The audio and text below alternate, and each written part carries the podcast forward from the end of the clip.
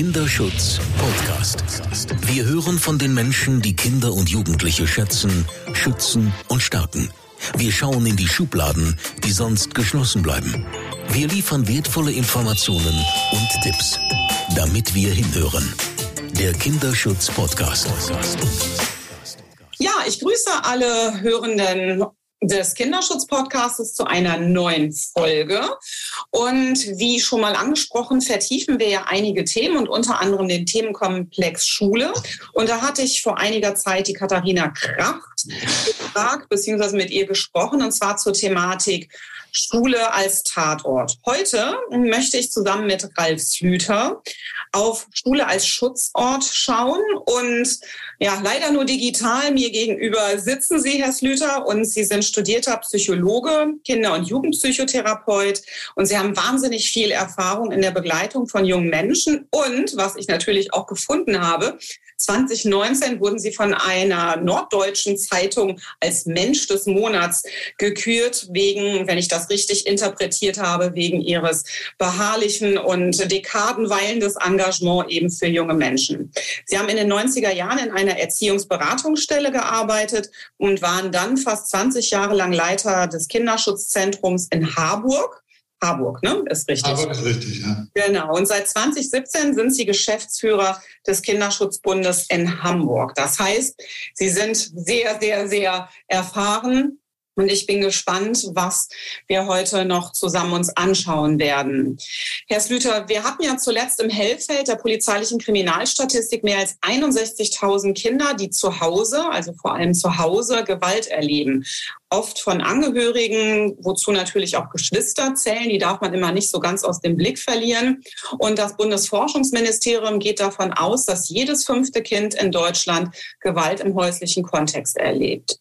Daraus lässt sich dann ja ableiten, dass für Tausende von Kindern die Grundschule, aber eben auch die weiterführende Schule eine Art Ort der Pause vor häuslicher Gewalt ist ein sicherer Ort, ein Ort des Schutzes. Und ich dachte, wir steigen vielleicht heute ein bisschen anders ein mit all Ihrer Erfahrung, weil jetzt habe ich diese Wahnsinnszahlen genannt und vielleicht können Sie uns das ein bisschen näher holen mit einem Fallbeispiel. Wie, wie müssen sich das Menschen vorstellen? Naja, wenn es äh, um Gewalt von, gegen Kinder geht, gibt es ja unterschiedliche Formen von Gewalt, denen Kinder ausgesetzt sind.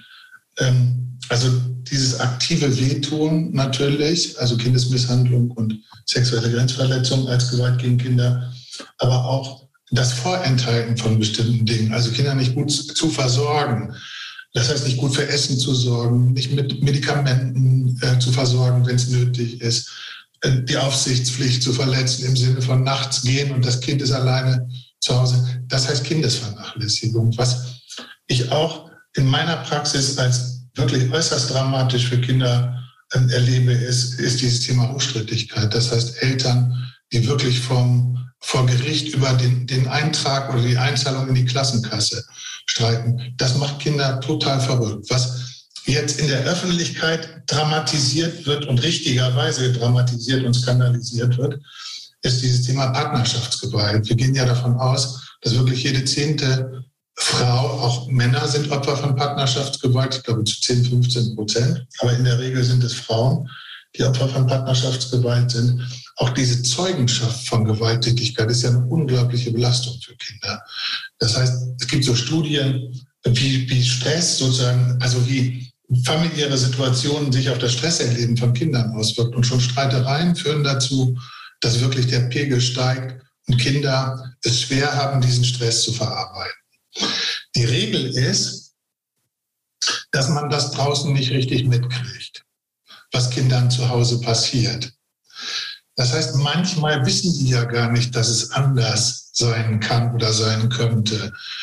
Äh, dass es nicht richtig ist, nicht geschlagen, geschlagen zu werden, dass nicht alle Kinder geschlagen werden sollen. Das wissen ja manche Kinder gar nicht. Kinder kennen ja auch oft ihre Rechte gar nicht. Also sie haben schon ein Gefühl dafür, dass das Taschengeld ihnen gehört, aber schon ein tiefes Gefühl dafür, dass ihnen niemand wehtun kann. Aber wenn das Wehtun Alltag ist, äh, dann sprechen Kinder da ja meistens nicht äh, drüber.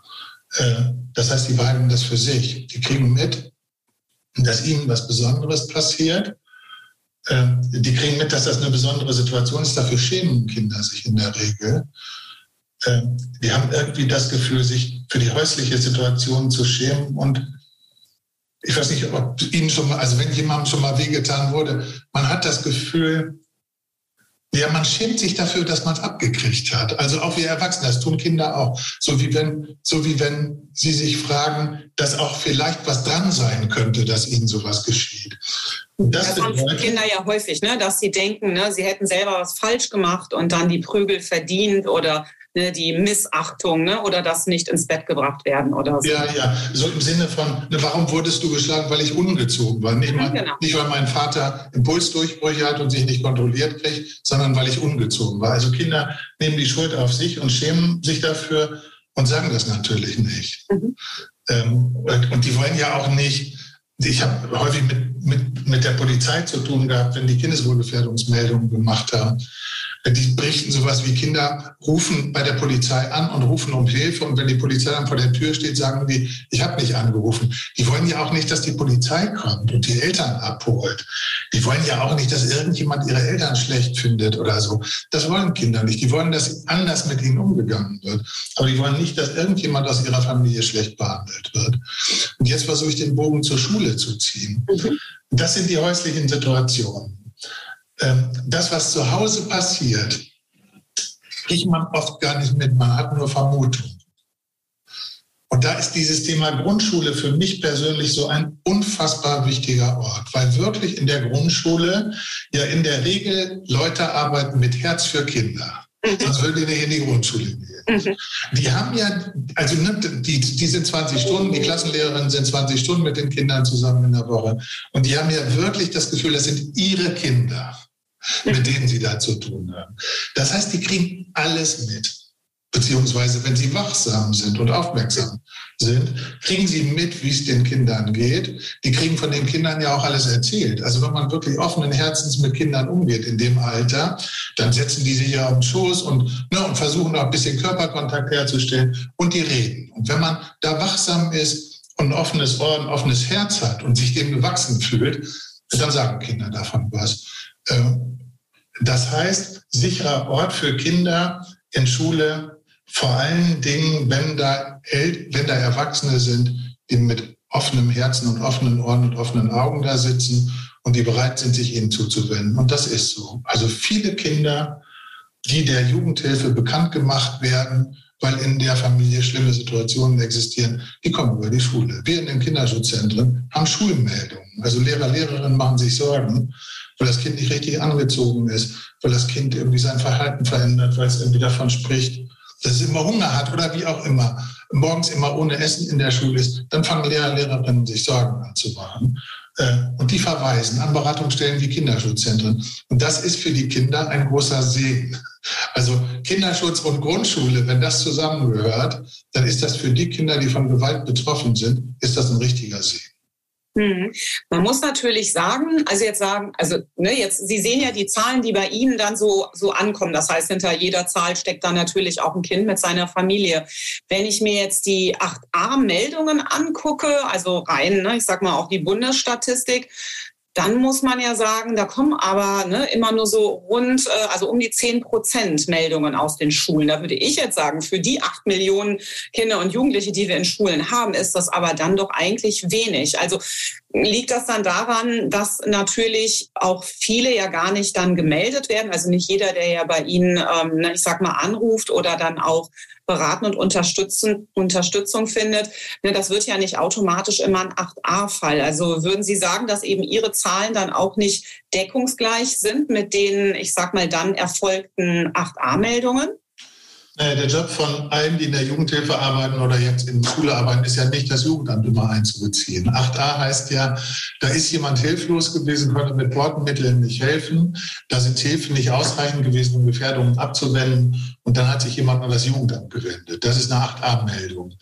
Äh, aber wenn vorher schon Lehrer, Lehrerinnen tätig gewesen sind oder Jugendhilfe tätig gewesen ist ohne 8a-Meldung, also die Zahlen sind nicht deckungsgleich. Die. Spitze von Gewalt gegen Kinder, das sind 8a-Meldungen.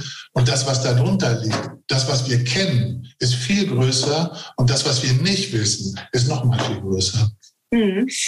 Also wenn ich Sie jetzt richtig verstehe, dann sagen Sie ja, ne, also dass es auf jeden Fall ein ganz, ganz wichtiger Punkt ist, also diese funktionierende Zusammenarbeit von, von insbesondere Grundschule und dann zum Beispiel Beratungsstellen, ähm, ne, wie, wie Sie ja auch gerade beim Kinderschutzbund vorhalten. Aber wenn ich mir jetzt vorstelle, also ne, weil Sie haben ja jetzt eigentlich skizziert, dass die Lehrerin vor allem, ich sag mal, oder der Lehrer vor allem gerne mit Kindern arbeitet. Ich stimme Ihnen zu. Ich glaube auch, dass wer in der Grundschule arbeitet, dass das quasi eigentlich die Grundvoraussetzung. Das aber auf die Kinder auf, ja. Genau. Das ist richtig so. genau. Ja. Ähm, aber also ich sag mal, einfach nur Interesse an Kindern haben, Kinder, Kinder gern haben, ist das eine. Aber jetzt habe ich da ja nicht nur ein Kind sitzen, sondern in der Regel ne, habe ich eine Schulklassenstärke, das ist so, ich sag mal so um die 25 Kinder. Was brauche ich denn jetzt als lehrende Person, um meinem Kinderschutzauftrag eigentlich gerecht zu werden? Also neben neben diesem grundsätzlichen Interesse an einem Kind? Das, wovon ich gerade gesprochen habe, da geht es ja um Wahrnehmung von Schwierigkeiten. Das ist aber nur das Erste. Also aus einer Wahrnehmung muss ja irgendwie eine Handlung ähm, resultieren. Und das ist für Schule, deshalb braucht Schule, glaube ich, unglaublich viel, viel, viel Unterstützung von uns Jugendhilfe. Das ist für Schule oft eine totale Herausforderung, weil äh, auf Wahrnehmung und Sorgen zu reagieren, ist echt total kompliziert. Ich weiß von Lehrern und Lehrerinnen, dass sie sich natürlich mit Pädagogik auskennen, dass sie sich mit Lernfallen und so weiter, das wissen die. Und vielleicht, wenn es gut läuft, mit Autoritätskonflikten. Aber sobald es um Konflikte in den Familien geht, sind die nicht richtig qualifiziert. Mhm. Äh, und handeln eher so impulsiv, sage ich mal so. Weil wenn man den ganzen Tag mit einem Kind zu tun hat und wirklich Schlimmstes vermutet, was diesem Kind passiert, habe ich ja den Auftrag, als Lehrerin mit den Eltern zu sprechen. Ich habe ja nicht den Auftrag, erstmal das Jugendamt einzubeziehen, sondern meine Pflicht ist, erstmal mit dem Kind zu sprechen, was denn dem geschehen könnte und was dem widerfahren könnte. Und der zweite Auftrag, den ich habe, ich muss das mit Eltern besprechen zwingend. Ne? Es sei denn, es gibt Ausnahmen natürlich. Wenn es darum geht, dass schlimmste Übergriffe zu befürchten sind, mache ich das nicht. Da muss ich erst ein Sicherheitskonzept erarbeiten sozusagen. Aber wenn ich mir Sorgen mache, haben Eltern ein Recht darauf angesprochen zu werden, würde ich auch verlangen von Lehrern, wenn die sich Sorgen um mein Kind machen. Aber das zu machen, also Mitgefühl mit dem Kind zu haben und total sauer auf die Eltern zu sein, ne, weil die irgendwie so blöde Sachen mit dem Kind machen und dann ein Elterngespräch zu führen, das ist kompliziert. Weil wenn man ähm, auf Eltern reagiert, also abwertend reagiert, das hilft keinem Kind. Weil Eltern sich eher verschließen. Und wenn Eltern sich verschließen und nicht in den Kontakt gehen, nicht in die Hilfebeziehung gehen, dann beschädigt das das Kind. Weil das Schlimmste für das Kind ist, äh, wenn die Eltern wissen, erstens, dass andere das wissen und zweitens nicht in Kontakt gehen, keine Hilfe annehmen, äh, weil dann bleiben die für sich und die werden das Kind verpflichten, nichts mehr zu sagen und sich nicht mehr zu äußern. Das ist also schlecht für das Kind. Wie man aber, wenn man ärgerlich ist, trotzdem deutlich und wertschätzend sein kann in so einem Elternkontakt, das ist schwer. Das muss man üben. Das muss man vorbesprechen. Oder ein anderes Beispiel. Wenn man sich Sorgen um ein Kind macht, es ist total sinnvoll, das Kind zu fragen, was los ist. Aber da verfürchtet man sich. Man will, ich weiß nicht, ob Sie sich das vorstellen können, man will es nicht richtig wissen, weil man sich so sehr dafür verfürchtet, tätig werden zu müssen und in so schwierige Situationen zu kommen, wenn man tätig wird. Mhm. Also dieses Thema in Kontakt zu gehen, ohne suggestiv zu sein, ohne in das Kind einzudringen, ohne das Kind zu manipulieren, auch das muss man echt üben. Mhm. Das können Lehrer, Lehrerinnen nicht. Die wissen auch nicht richtig, was ein Jugendamt ist. Das wissen manche, aber viele nicht. Das heißt, die brauchen viel Hilfe von der Jugendhilfe, um mit diesem Thema Kindeswohlgefährdung Wahrnehmung von Kindeswohlgefährdung gut umgehen zu können. Mhm. Wenn ich Sie dann richtig verstehe, also ist im Prinzip nicht Wissen oder auch Berührungsängste ne, oder die Angst vor schwierigen Gesprächen ähm, auch ein ganz wichtiger Baustein, damit Schule als Schutzort auch funktioniert.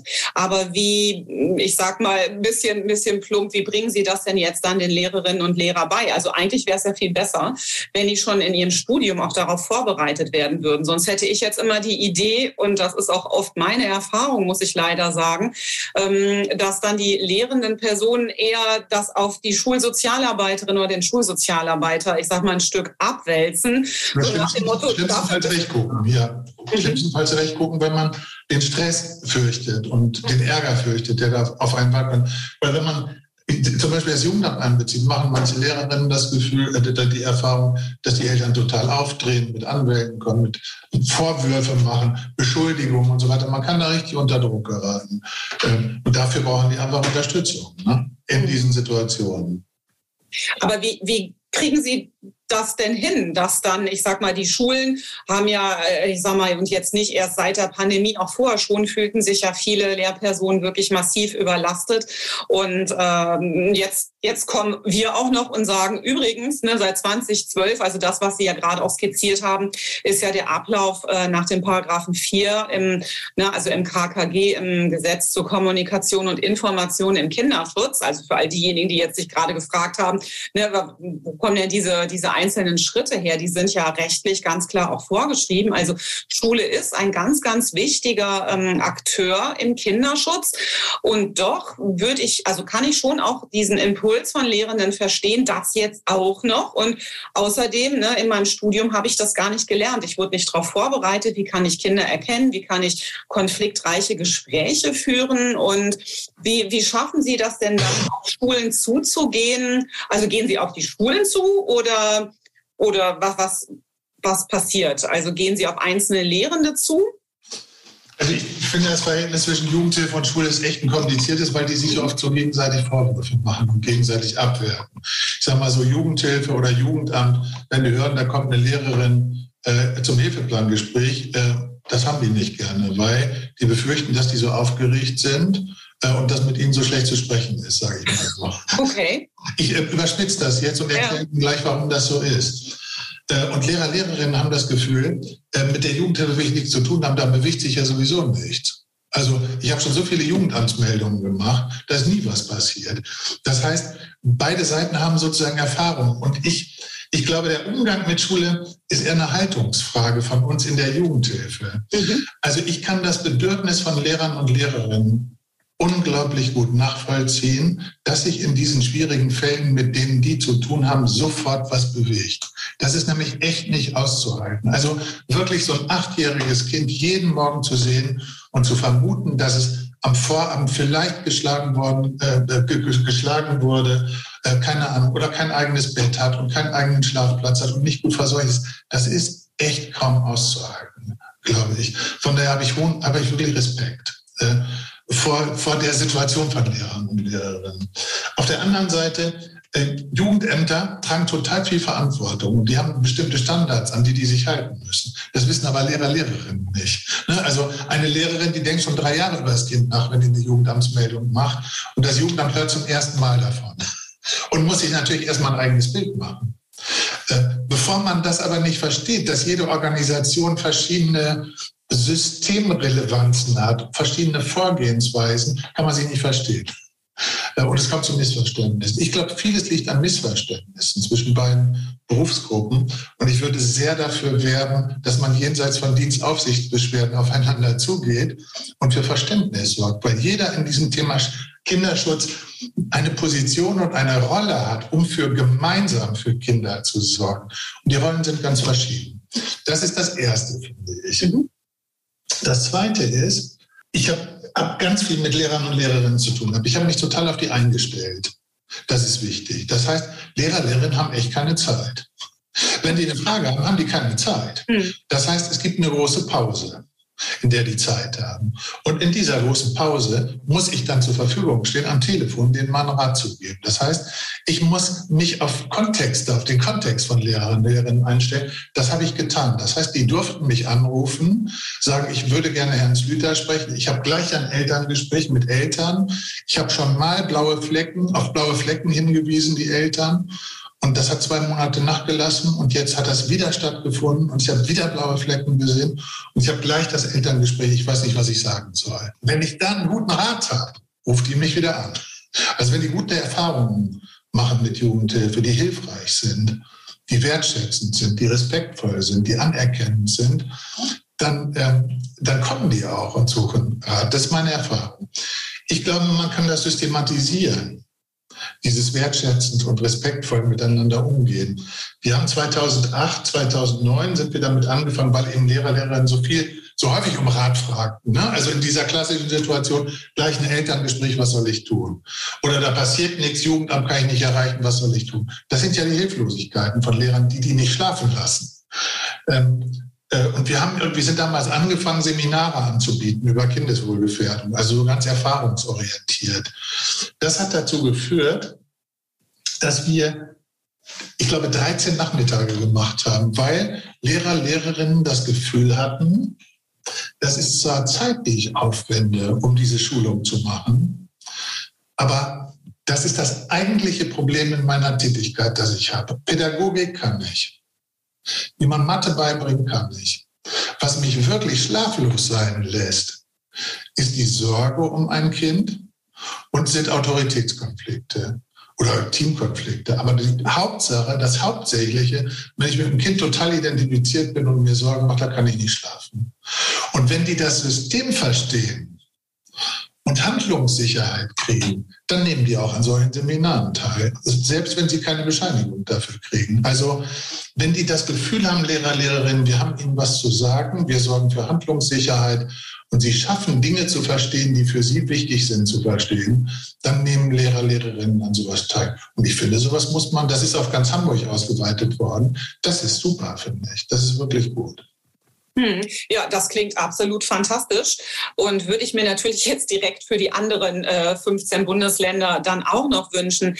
Wenn wir, also das wäre dann ja schon ein wichtiger Baustein in dem Schutzkonzept. Ne? Also nochmal für, für alle, die uns zuhören, seit 2012 muss jede Schule, also ne, durch ein Bundesgesetz auf jeden Fall ein Schutzkonzept vorhalten. Durch das Kinder- und Jugendstärkungsgesetz ist auch das nochmal betont worden, also auch das Beschwerderecht und vor allem auch das Beteiligungsrecht von Kindern muss eben auch in der Institution Schule gewährleistet sein. Also auf jeden Fall ist Wissen ein, ein für mich und wenn ich Sie richtig verstehe, auch für Sie ein ganz wichtiger Baustein auf der Lehrerinnenseite eines Schutzkonzeptes. Was würden Sie sagen, was ist denn da noch ein wichtiger Baustein? Na, Schutzkonzept, es gibt ja viele Teile eines Schutzkonzeptes. Hm. Schutzkonzept heißt ja Schule sicherer Ort. Äh, und sicherer Ort heißt ähm, sozusagen äh, ja, guter, gelingender, sicherer Ort vor dem, was da draußen passiert. Und Lehrer, Lehrerinnen nehmen das wahr. Das ist Teil eines Schutzkonzeptes, dieses das Wahrnehmen und das Handeln können, wenn ich mir Sorgen mache um ein Kind. Aber Schule als sicherer Ort heißt natürlich auch, dass Schule ein sicherer Ort ist. Mhm. Das heißt, Schule, ne, Kinder auch sicher sind vor Übergriffen durch Erwachsene. Mhm. Oder Schule, äh, Kinder auch sicher sind durch Übergriffe von Gleichaltrigen. Alles das ist Teil von einem Schutzkonzept. Und da gehört natürlich viel zu. Das ist eine richtige Organisationsentwicklung. Da muss man sich richtig damit auseinandersetzen. Hat unsere Schule, gibt unsere Schule Kindern die Möglichkeit, sich zu beschweren? Wie gehen wir eigentlich mit Beschwerden von Kindern um? Nehmen wir Kinder ernst in unserer Schule? Was sind eigentlich komplizierte und schwierige Situationen für Kinder an unserer Schule? Wo gibt es Ecken, in die sie nicht gerne gehen? Also das ist ein echt komplizierter Prozess eine Schule Kinderrechte sicher und Kinderschutz sicher zu machen, ist ein total komplizierter Prozess. Ich glaube aber, dass das zu einer großen Zufriedenheit der Lehrerinnen und Lehrer führt. Auf, die Seite, auf der Seite ein gutes Gefühl zu haben, weil die natürlich alle mit Herz unterwegs sind und gut sein wollen zu den Kindern, für die sie zuständig sind. Okay, wenn wir das uns jetzt ganz praktisch vorstellen, also wir, wir könnten uns jetzt gerade irgendeine Schule denken ähm, und wahrscheinlich haben ja auch viele äh, zuhörende Kinder an Schulen, also meine sind jetzt gerade Teenies und das ist eine hervorragende Gesamtschule, wo auf jeden Fall das Schutzkonzept auch gelebt wird, wo äh, viele Schulsozialarbeiten, sogar ein Schulpsychologe da ist, was ja schon, ich sag mal, großartig ist. Jetzt sagen Sie, für Hamburg haben Sie es geschafft, dass, äh, ne, dass Sie da die Hamburg Hamburger Schulen quasi mit ins Boot geholt haben.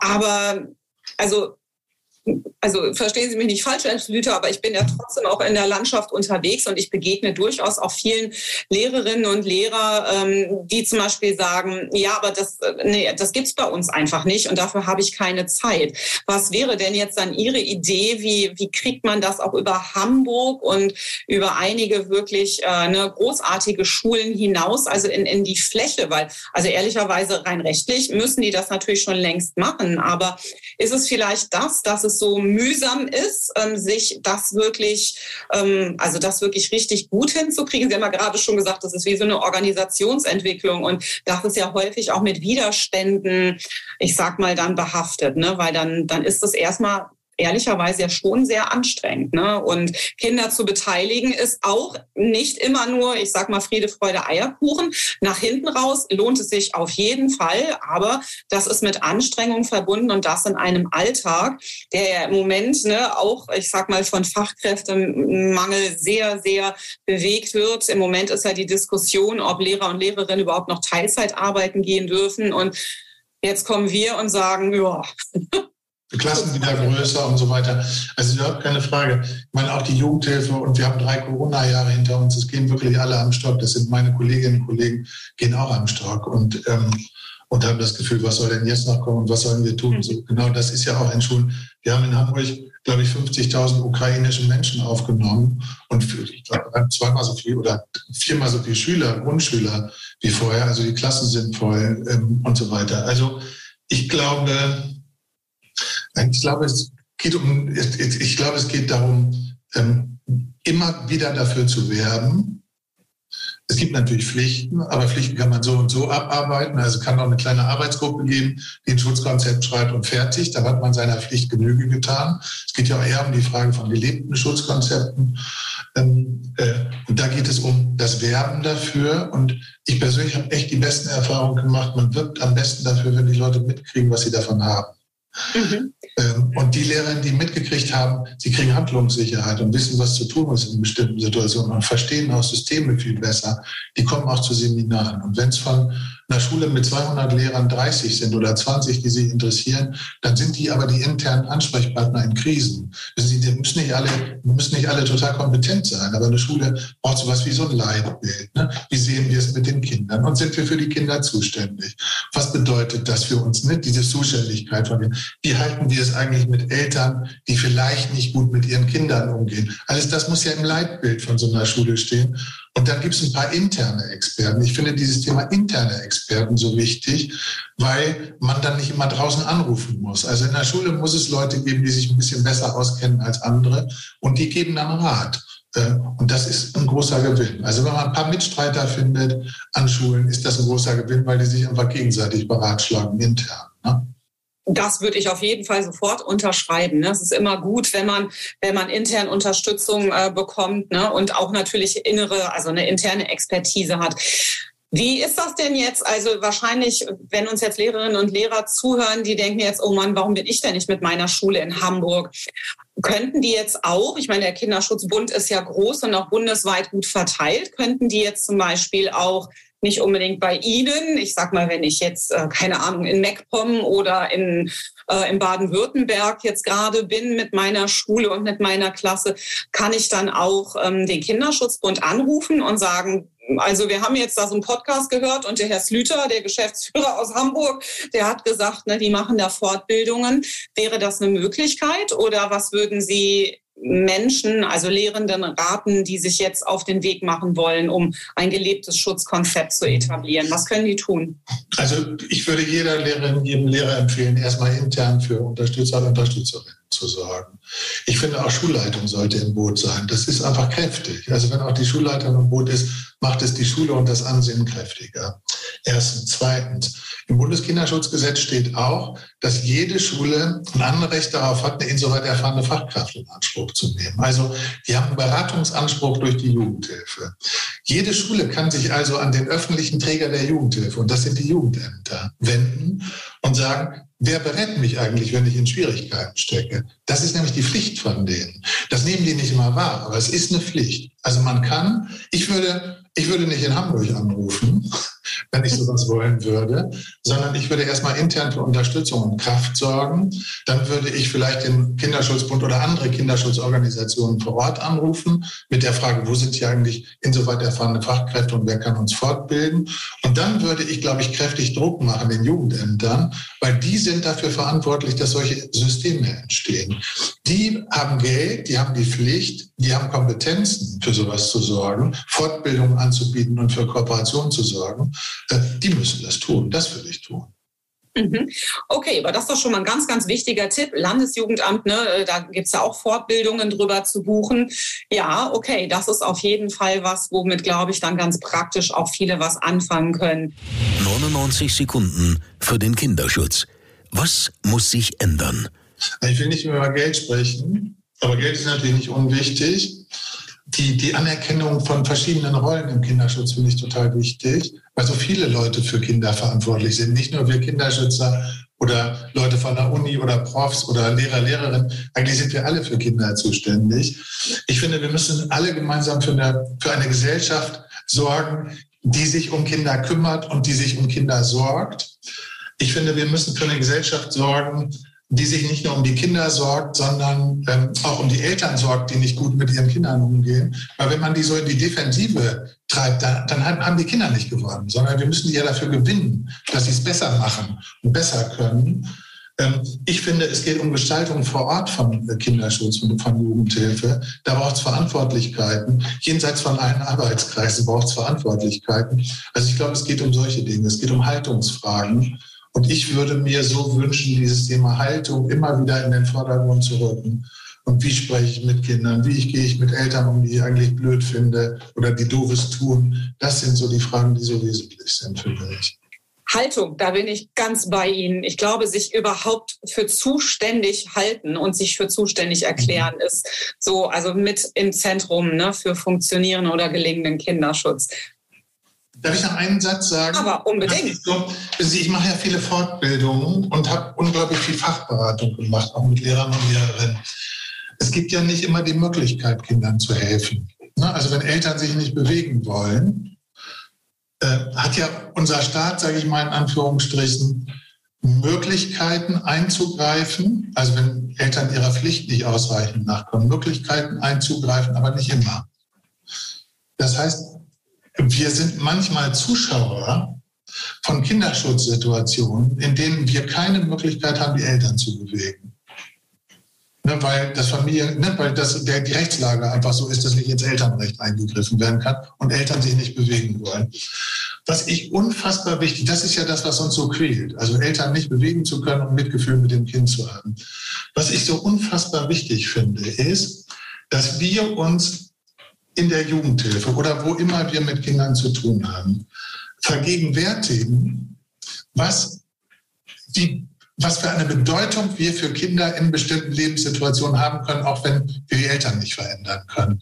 Also wenn ich an meine Kindheit denke, denke ich auch an gute Erzieherinnen, die mir geholfen haben, Lehrer, die mir ganz besonders in Erinnerung geblieben sind. Ich sage mal so einen platten Begriff von ähm, also ich glaube, wir müssen, wir dürfen anerkennen, dass wir manchmal Schutzengel sind für Kinder äh, und dass das gut ist für die Kinder. Also wir können nicht Kinder immer vor Dingen bewahren, die ihnen geschehen und die ihnen in Familien passieren. Aber wir können ihnen den besten möglichen Kontext bieten und die bestmögliche Begleitung. Und das ist ja das, was Kindern Resilienz gibt und das ist das, was Kindern, Kinder letztlich stärkt und was sie auch dann schwierige Situationen überleben lässt. Und ich glaube, die Bedeutung, die wir für Kinder tun, wenn, haben, wenn wir so unterwegs sind, die unterschätzen wir. Äh, und ich würde sehr dafür werben, da gut drüber nachzudenken und das gut zu reflektieren. Herr Lüther, danke, dass Sie sich Zeit genommen haben und danke an alle Zuhörenden, die heute hingehört haben. Das war der Kinderschutz-Podcast der Deutschen Kinderschutzstiftung Hänsel und Gretel mit Katinka Beckmann damit wir alle besser hinhören und mehr verstehen. Wollen Sie mehr hinhören? Dann abonnieren Sie unseren Kinderschutz-Podcast überall da, wo es Podcasts gibt und unter kinderschutz-podcast.de.